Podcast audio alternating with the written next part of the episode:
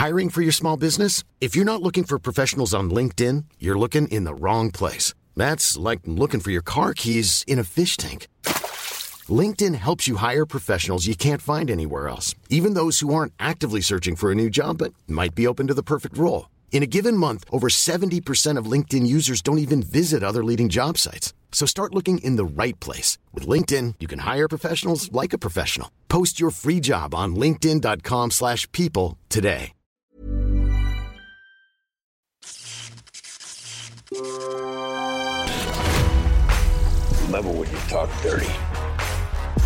Napoléon, Napoléon. Waterloo, morne pleine. C'est parce que ça parlait de Napoléon que je suis allé voir, surtout pas à cause de Ridley Scott, dont j'ai rien à cirer depuis euh, 25 ans.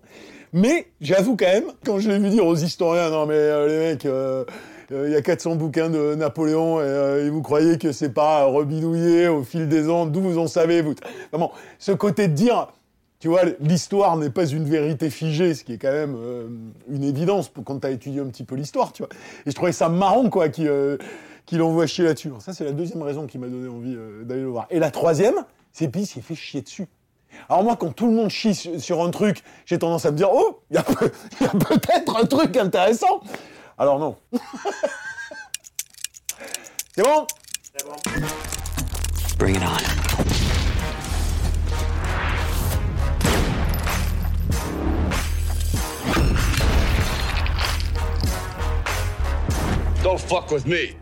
Salut, c'est Yannick Dan, et aujourd'hui, je reviens un peu après la bataille, c'est le cas le dire, sur le Napoléon de Ridley Scott. Napoléon et Ridley Scott, deux noms qui collaient l'un à l'autre me faisaient déjà beaucoup rire et qui auraient dû faire pouffer passeurs et critiques apparemment déçus, quelle surprise, s'ils n'étaient de toute évidence des passe-plats à la mémoire défaillante. Pourtant, c'est pas comme si depuis 20 piges, le père Ridley ne nous balançait pas des boursouflures névrotiques qui sont au 7e art ce qu'un furoncle est au trou de balle. Sauf qu'un Alzheimer collectif fait que depuis Gladiator, pour ne pas dire Blade Runner parce que je suis gentil, Ridley Scott siège toujours sur un piédestal fantasmatique et bénéficie d'une mensuétude à la mesure de l'impact culturel de ses trois premiers films. Alien et Blade Runner, devenus piliers majeurs de l'imaginaire contemporain qui excuse, phagocyte et surtout éclipse le reste d'une filmographie de plus en plus arrogante et aigrie où le cinéma s'est vu sacrifié sur l'autel d'une mégalomanie misanthrope. Les laudateurs de Scott, ou tout simplement ceux qui recyclent les enfilages de perles d'une année sur l'autre comme des perroquets, ont d'ailleurs toujours été emmerdés devant l'évidence. Mais la puissance du déni est telle qu'on lui trouve toujours l'excuse du spectaculaire, de l'ambition et de la belle image, comme bouée de sauvetage à un prêt-à-penser qui, par définition, interdit de désacraliser un réalisateur qui s'est fait pourtant le champion de la désacralisation des mythes que les mêmes défendent.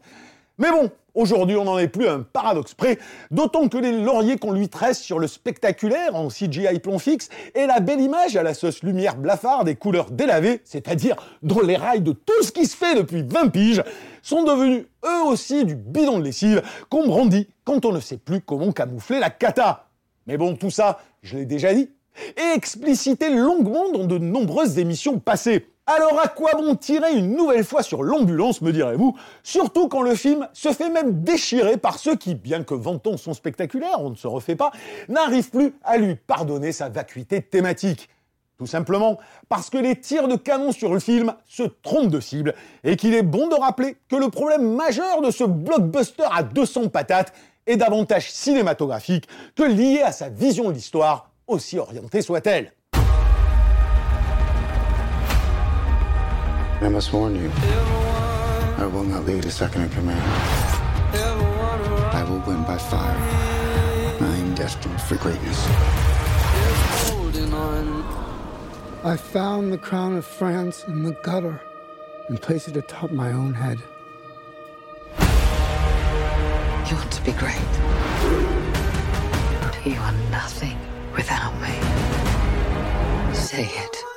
Je ne vais donc pas appréhender ce Napoléon à l'aune de son rapport à l'histoire. D'abord parce que la majorité des critiques sur le film se sont attelés à cette tâche absurde, s'égosillant devant ses aberrations factuelles, ses partis pris idéologiques, comme ces lacunes toutes passibles de haute trahison selon eux, surtout quand on prétend s'atteler à une figure centrale de l'histoire de France comme de son roman national. Ensuite, parce que Scott avoue sans embâche qu'ils s'en battaient les glaouis, renvoyant historiens et politicards aux limites de leur propre interprétation de l'histoire, en un crachat moins subversif qu'égotique, mais qui n'est cependant pas dénué de fondement. Ce qui, pour être honnête, m'a fait marrer et m'a incité à voir ce film dont je n'avais a priori rien à cirer, à cause de Ridley bien sûr. Pour autant, la liberté d'un artiste à réinterpréter l'histoire comme il veut ne l'autorise pas à le faire n'importe comment, au mépris de son propre moyen d'expression. Et c'est là que le bas blesse. On sait que le biopic est un genre casse-gueule, dont synthétiser une vie, souvent dense et complexe, produit des récits aux ellipses frustrantes, à la déférence castratrice, au didactisme scolaire. À de rares exceptions près, ce qui fait le cœur du cinéma, mise en scène, mécanique narrative, émotion, symbolisme, se perd dans la lourdeur de la simple illustration craintive.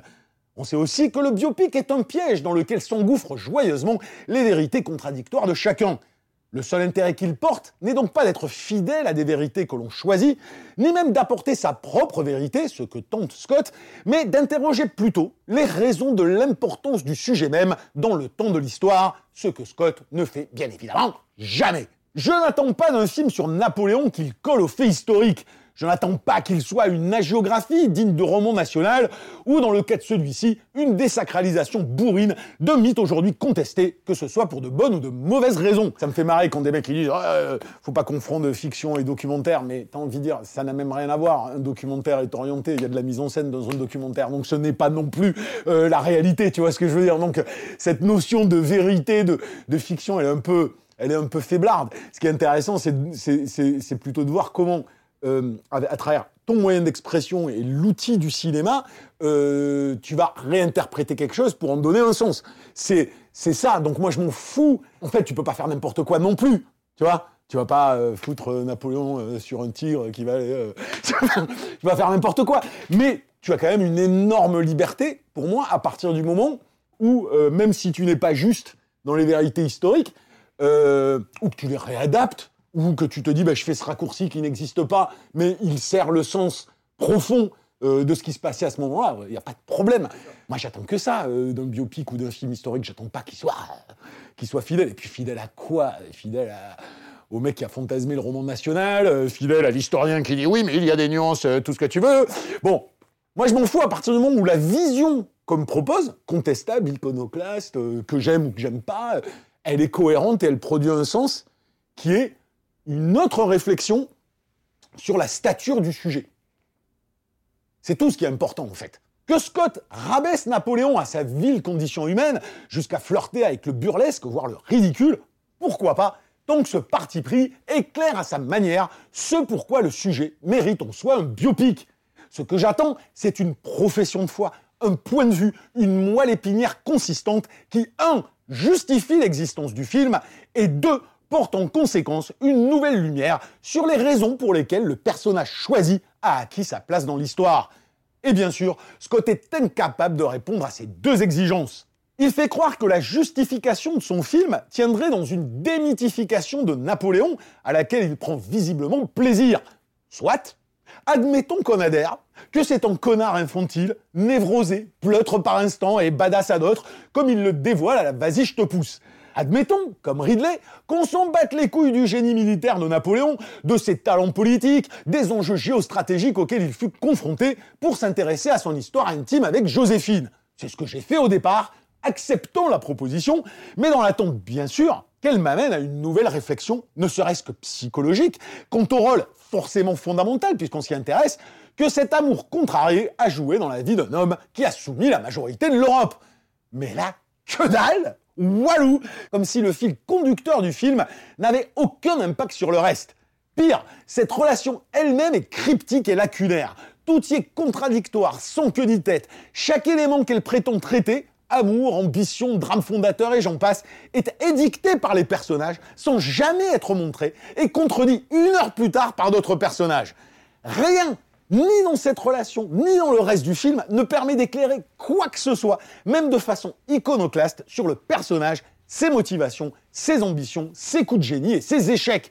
Rien, que du vent, une coquille vide. Cette relation mise en avant comme terreau d'une profession de foi ne produit aucun sens, si ce n'est le désir fantasmé de Ridley de nous faire croire que Napoléon n'aurait rien été sans elle. Sauf qu'à part un dialogue sorti de nulle part, rien ne l'explique, ni ne le démontre. Et tout dans le film est à l'avenant, sans aucune colonne vertébrale, succession de jugements personnels ou de vérités historiques balancées en vrac n'importe comment, sans qu'aucun ne soit amené explicité et encore moins légitimé. Pire encore, son désir sous-jacent de désacralisation est progressivement jeté aux chiottes face à ce qui devient un renoncement de Scott lui-même, puisque tout le reste, politique, bataille, enjeux historiques, n'est qu'une illustration sans substance des incontournables top tendances de la carrière de Napoléon façon compile Wikipédia Junior pour Teletubbies à savoir le sacre, l'exil, Austerlitz, Waterloo, qui s'enchaînent sans produire le moindre intérêt, autre que ah il est joli le CGI là. Là je fais une petite pause parce que là je donne des exemples quand même parce que c'est toujours très difficile et, ça renvoie aussi à la façon dont on, perçoit la fiction aujourd'hui. Euh, nous, on a été des cinéphiles depuis 30 euh, ans, on, a vu l'évolution de la façon de raconter des histoires peut y avoir de nouvelles formes, puis y avoir de nouveaux moyens de consommation. C'est sûr que l'arrivée des euh, TikTok, des trucs, tout ça font qu'il y, a, moins de patience. Et il est symptomatique de ça, ce qui est terrible pour un mec qui savait raconter des histoires. C'est quand même, tu vois, que tu regardes, ne serait-ce que ces trois premiers films, et puis même, je caricature en disant il a fait que de la merde depuis euh, Blade Runner. Je trouve sympathique de regarder Gladiator. C'est comme si, si aujourd'hui se soumettait à ce qui est, euh, ce qui est devenu la norme, c'est cette incapacité de construire un récit. Donc ça, c'est toujours extrêmement difficile à expliquer à des gens euh, qui vont te dire Ah non, mais moi je m'en fous de la vérité historique, c'est sympa, j'ai vu. Donc tu te poses la question de qu'est-ce que tu perçois. En fait, tu perçois une espèce d'enchaîne. Tu sais, c'est ce qu'on voit dans beaucoup de films aujourd'hui. Tu peux avoir une idée sympa, tu peux avoir un dialogue sympa, tu peux avoir une scène d'action sympa suivie par un truc euh, plus intime, mais avec, euh, avec une approche. Les gens n'ont plus rien à foutre du lion, en fait. C'est tout simplement ça, d'une construction dramaturgique qui fait qu'un élément que tu poses, tu le réexploites derrière. Ou alors il devrait théoriquement avoir un sens derrière et t'amener à quelque chose. Ça va de la construction d'un arc narratif des personnages, mais à tout plein de d'informations qui vont te permettre d'appréhender un propos et de, de, savoir quel est le but, quelle est la fonction, qu'est-ce que tu veux raconter au final. Moi, le plus grand drame d'un film de Napoléon, que sur Napoléon comme ça, mais des autres films de Ridley Scott, c'est que tu te dis, mais pourquoi? Pourquoi, en fait? Tu me parles de Napoléon et Joséphine. Donc, ça veut dire que pour toi, cette relation est la clé de compréhension de Napoléon. Ok, c'est la clé de compréhension. En quoi c'est la clé de compréhension? Jamais C'est génial Ils se rendent compte dans une scène que j'aime bien, où ils se parlent pas, ils se regardent. Une deuxième scène où ils se parlent pas, ils se regardent. Troisième scène, je suis fou, amoureux de toi. Et, là, tu as l'impression que c'est un amour fou euh, partagé. là, tu dis, mais euh, d'où En fait, tu me dis un truc que tu ne m'as jamais montré. C'est comme ce que je dis quand nana, elle est à côté de lui, ils sont sur un canapé et elle lui dit, tu ne serais rien sans moi. Et là, je fais, ok, d'où? Tu me l'as expliqué, tu me l'as montré, tu me l'as fait comprendre? Que dalle. elle lui dit, tu n'as pas d'ambition. Un autre personnage derrière, ah, son ambition était là. Et tu fais, tu dis, mais moi, je suis pas là à dire faut défendre Napoléon, pas Napoléon. Mais si tu fais une charge de Napoléon, tu expliques en quoi ta vision de Napoléon très négative, infantile, pleutre, tout ce que tu veux, névrotique, tout ce que tu veux, en quoi là-dedans, ça a donné l'impulsion qui a fait que ce mec a fait tout ce qu'il a fait. Rien. Et la deuxième partie du film, il, il se baise, c'est ce que j'ai. Il se baise. C'est un truc de fou. C'est-à-dire, c'est un connard mais j'ai aucun moyen de justifier pourquoi ma vision de ce connard a fait de lui ce qu'il est resté dans l'histoire. C'est-à-dire, grosso modo, je ne peux pas. Par ma vision, je ne peux pas expliquer. Ce n'est pas une raison à ce qu'il a fait. Et c'est ouf. Donc, du coup, toute la deuxième partie du film, ça devient du Wikipédia. Mais attention, c'est du Wikipédia plus con que du Wikipédia. C'est-à-dire que je te mets une bataille, je te mets une scène politique, je te mets une bataille, et comme elle est vidée de tout ton jeu géostratégique, politique, psychologique, tout à rien. C'est juste que je me disais, bon, ben maintenant on fait 5 minutes sur euh, Sterlitz, puis là on fait 5 minutes sur euh, ça, puis on fait 5 minutes sur euh, Waterloo. Waterloo, catastrophe la scène. La pire scène du film, c'est Waterloo. Je dis, non, c'est un truc de dingue. C'est un truc de dingue. Comme je te le disais, Waterloo, dans l'imaginaire commun, Waterloo, Morne-Pleine, tu des, des milliers de morts, tu te dis c'est le plus gros échec, c'est ce qui a valu la fin de Napoléon. Déjà, il ne montre pas, déjà, il arrête la scène en plein milieu. Sa justification de l'échec, c'est un minable truc stratégique qu'il n'a même pas amené. Et juste après, c'est le décompte des morts. Et là, tu dis, l'hypocrisie, mec, elle est atteint un stade, je n'ai même plus d'arguments. En réalité, ce Napoléon est un piège dans lequel Scott s'est enfermé lui-même. Sa volonté de foutre des bourpifs à Bonaparte lui fait construire un personnage qui jamais n'a la possibilité de justifier pourquoi et comment il devint un militaire aguerri, un politique roublard, un empereur français, un des plus grands conquérants de l'histoire et surtout une figure qui traverse les âges, ce qui en soi est presque un tour de force en termes de manipulation grossière. À force de se foutre totalement de tout ce que pouvait être Napoléon, pour ne garder que sa haine très contemporaine d'un personnage dont le décompte final des morts justifierait à lui seul sa démarche, Ridley s'autofuck et s'avère dans l'incapacité fondamentale de mener à bien un projet cohérent. Parce que certains faits sont têtus, qu'ils ont une raison d'être qu'il ne comprend pas ou qu'il ne veut pas voir, et parce qu'il force une vision actuelle d'un personnage qui, tel que présenté, n'aurait jamais pu faire tout ce qu'il a fait. Ce qui me fait penser clairement à Kingdom of Heaven, mais on en parlera un autre jour. Bref, une narration en roue libre, sans arc cohérent, sans structure dramaturgique, donc sans résonance symbolique, qui ne déroule qu'une collection de vignettes visuellement dispendieuses, mais désormais taylorisées et définitivement vides du moindre sens. Mais il y a une autre raison à cet errement cinématographique, si je puis me permettre, qui justifie en soi l'existence du projet, mais qui n'a rien à voir avec un quelconque désir de Scott d'explorer réellement le personnage de Napoléon. Une raison sinon existentielle, en tout cas névrotique, mais que j'évoquerai en off parce que je suis déjà beaucoup trop long. Donc pour en arriver à ce que je disais à la fin, l'autre raison existentielle que j'avais déjà évoquée dans d'autres trucs, c'est que c'est que je pense, et ça, pour moi, c'est corroboré par sa misanthropie euh, et, euh, et, par son aigreur. Tu te dis, mais comment? Quand on arrive à 80 balais, qu'on a eu la carrière qu'on veut, et avec les drames de la vie, la mort de son frère, et sans doute d'autres choses qu'on ne connaît pas, tu peux avoir euh, des regrets, tu peux avoir des douleurs, tu peux avoir des souffrances, tu vois, que... mais haïr l'humanité à ce point-là, et, faire ce qu'il fait au niveau cinématographique, ça, ça en dit long. Ridley Scott veut laisser une trace dans l'histoire. Il veut laisser une trace dans l'histoire, à la mesure de ceux qu'il qui aime ou qu'il n'aime pas, considèrent comme des artistes qui ont laissé une place dans l'histoire. Alors qu'il a lui-même déjà laissé sa place dans l'histoire. C'est là où c'est schizophrène. C'est-à-dire qu'on pourra dire ce qu'on veut sur Ridley Scott et toute sa carrière, le mec il a fait Alien et Blade Runner. C'est des, c'est des films, c'est des classiques. Il a gagné sa place dans l'histoire du cinéma, largement. Alors, soit il veut. C'est pas le mec qui marche dans les pas de son père, hein. c'est je vais tuer, mais je vais pas tuer mon père. Je vais l'empaler par l'anus et je vais lui faire ressortir par la bouche. Parce que c'est ça qu'il fait. Et au mépris de tout propos, c'est-à-dire c'est la destruction pour la destruction. Et aujourd'hui, dans un monde totalement technocratique dans lequel nous sommes, la meilleure destruction que tu puisses avoir, c'est la rationalisation. C'est donc euh, faire disparaître tout ce qui est euh, source de lumière et d'espoir, c'est-à-dire tout mythe, tout imaginaire, tout, tout élément fédérateur. C'est on te ramène à la, basse euh, médiocrité d'une rationalisation intempestive qui fait que tu ne crois plus en rien. Et cet esprit de destruction, ben, ça l'habite depuis un moment. Gladiator, c'est je, je, je, veux niquer euh, Spartacus, je veux que mon truc soit plus grand dans l'histoire que Spartacus. Exodus, donc c'est les dix commandements. Et euh, j'ai même envie de te dire, il fait ça. Alors là, Napoléon, pas besoin de le dire qu'entre Abel Gans, Bondarchuk euh, et Kubrick lui-même, qui a quand même bossé trois ans sur le film ou quatre ans, qui a jamais pu le faire, tu, vois la volonté. La volonté, elle n'est pas de parler de Napoléon, la volonté, elle n'est pas de parler des gladiateurs, la volonté, elle n'est pas du tout là-dedans. La volonté, c'est détruire pour exister, détruire pour se mettre en valeur par euh, l'effacement. Et c'est marrant de voir comment petit à petit, je sais pas, sa haine du monde, sa haine de l'humanité, sa misanthropie, sa mégalomanie, c'est tout ça, ses névroses, ont pris le pas au point de, lui faire perdre tout ce qui faisait la force de son cinéma euh, avant, et donc une intelligence de metteur en scène, quoi.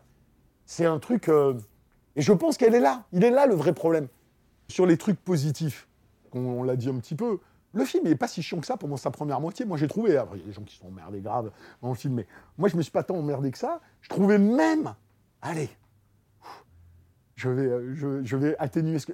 je trouvais même que dans le début du film, euh, il avait un peu de profondeur dans la mise en scène et pas simplement cet aplat qui caractérisait le dernier duel où tu as l'impression d'avoir vraiment juste que des vignettes euh, gros plan, plan large CGI, gros plan, plan large CGI, quoi, tu vois. Là, il y a un petit peu de travelling, un petit peu de tentative à certains moments de faire des, de, de- de faire des trucs. Et puis moi, j'ai pas trouvé euh, euh, Joachim Phoenix euh, hyper gênant. Alors il alterne, euh, il alterne entre le sérieux, le charismatique et le bouffon total, quoi. Non, non, moi ça m'a pas, ça m'a pas gêné plus que ça. Il y a eu des films où il s'est fait déchirer, mais là, tu tacles Napoléon. Donc du coup, l'indulgence elle est moindre que sur un film lambda, parce que là les mecs ils attendent un truc, tu vois, t'attends un truc pour de bonnes ou de mauvaises raisons.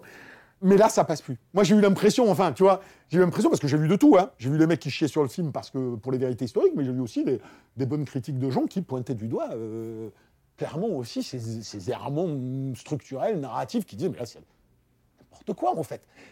Donc, euh, voilà. C'était bien Oh, ça donne envie Déjà, n'aurais pas envie de le voir, alors là. Donc, vous avez deux options. Si vous êtes en train d'hésiter pour aller voir Napoléon, vous dites, eh, j'aimerais bien voir un nouveau Ridley Scott. Je dis, bah non. Vous avez deux choses. Ou vous regardez Mars Express, qui est le seul truc, euh, un tant soit peu sympathique, qui est sorti au cinéma en ce moment, et que français, euh, euh, film d'animation, qui est quand même couillu, qui est beaucoup moins con qu'il en a l'air en plus dans son, dans, dans- dans son propos, qui est pas juste une espèce de, de délire geek, hein, il y a un peu plus de sens, ou alors vous regardez en boucle la bande-annonce de Furiosa pendant une heure et demie. Et je, je pense que je prendrai plus de plaisir à voir pendant 1h30 en boucle la bande-annonce de Mad Max que de revoir Napoléon. Voilà, je pense que ça, dit les choses. Voilà, sur ce, euh, cette minute est terminée. Je pense que... Alors, moi maintenant, j'essaye de me dire, bon, il faudrait quand même que je fasse un bon film de temps en temps quand je tombe sur un et tout ce que tu veux, ce qui n'est pas facile euh, forcément à trouver par rapport à nos, délires à nous.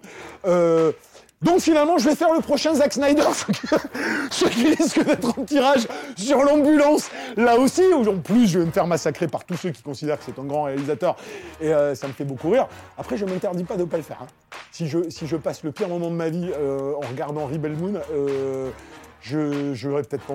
Mais on verra. Un des gros problèmes que risque d'avoir Rebel Moon sont les mêmes que, pour d'autres raisons, mais euh, ça va être les mêmes problèmes que Napoléon.